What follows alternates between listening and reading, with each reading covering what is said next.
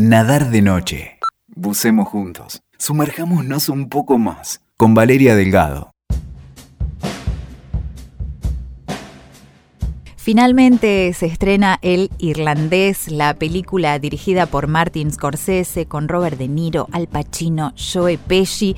Esta producción de Netflix que llega a los cines en esta primera etapa y que llegará en unos poquitos días a la plataforma Netflix, porque a partir del 27 va a estar ya disponible en esta pulseada entre productora y distribuidoras de cine locales. Se estrenan muy poquititas salas, pero vale la pena ir y tomarse el trabajo de llegar al cine y de reservar con anticipación porque ojo que algunas funciones ya están agotadas. Por supuesto lo que pasó fue que las cadenas de cine no quisieron programar el irlandés por entender que iban a tener competencia desleal al ser estrenada los poquitos días en la plataforma, pero de todas maneras logra estar en salas. ¿Por qué? Entre otras cosas, el interés de Scorsese de estrenar en salas, primero por gusto personal, pero además porque de esta manera puede competir por los premios Oscar. Netflix le da a Scorsese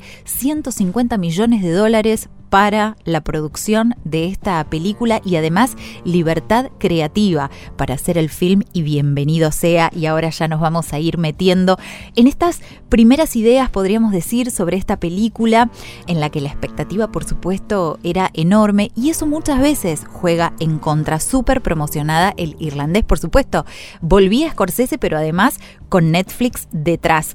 La primera sensación que puedo trasladarles es que cuando creíamos que Scorsese, De Niro, Pacino, Pesci ya habían dado lo mejor de sus carreras, llegan con este film en el que cada uno se luce en su papel y en su rol todo comienza, y acá nos metemos en la historia, con un De Niro mayor, un De Niro mucho más mayor que el actual, en un asilo, narrando su historia. Él fue un veterano de la Segunda Guerra, eh, que se involucra con la mafia, que se gana la confianza de los más poderosos de esta estructura y se convierte en un asesino despiadado. Trabaja en un momento para Jimmy Hoffa, un poderoso sindicalista de la carne que desapareció en el año 1975. Este es un caso real que toma no solo Scorsese, sino el libro que adaptó Martin Scorsese.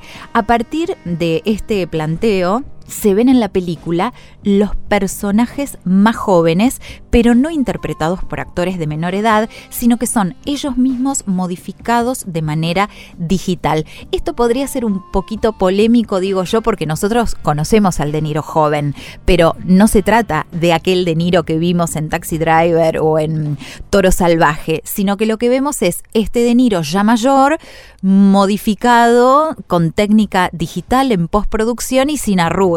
Entonces hay que acomodarse un poquito a eso. Cuando uno ya se acomoda, sigue adelante. Pero lo cierto es que fue el propio Scorsese quien no quiso de ninguna manera que otros actores interpretaran a los protagonistas de jóvenes. Este es un proyecto de hace más de 10 años que tiene Scorsese y él mismo fue quien contó que necesitó que la tecnología avanzara un poco más como para poder hacer estas modificaciones con mayor perfección y lo consigue. Hay que acomodar el ojo a eso, pero lo consigue.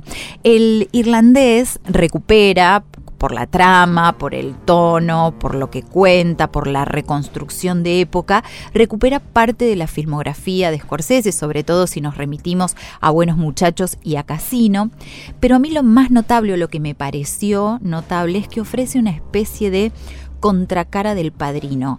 ¿Cómo acaban estos tipos eh, cuando se van poniendo viejos, cuando sus familias no les perdonan sus crímenes, cuando sus amigos, colegas, también mafiosos, se van muriendo? ¿Qué es lo que les queda? ¿Qué les queda a ellos? Y desde ese lugar, Scorsese logra como un doble registro. Por un lado, hacer una película de género y a la vez un retrato intimista de estos hombres que eligen vivir así sus vidas, sobre todo el protagonista, que es quien después reflexiona al respecto. Por este tema, por esto que les acabo de contar, parecería ser que Scorsese no solo dialoga con su obra, con, con las películas que recién les mencionaba, sino que lo hace con su generación. Dialoga con Coppola, recién les nombré el padrino, pero también con Spielberg, con De Palma, y en ese sentido sí me parece que es como una especie de cierre. Es una película que a mí me resultó conclusiva, como de fin de ciclo, como de poder reflexionar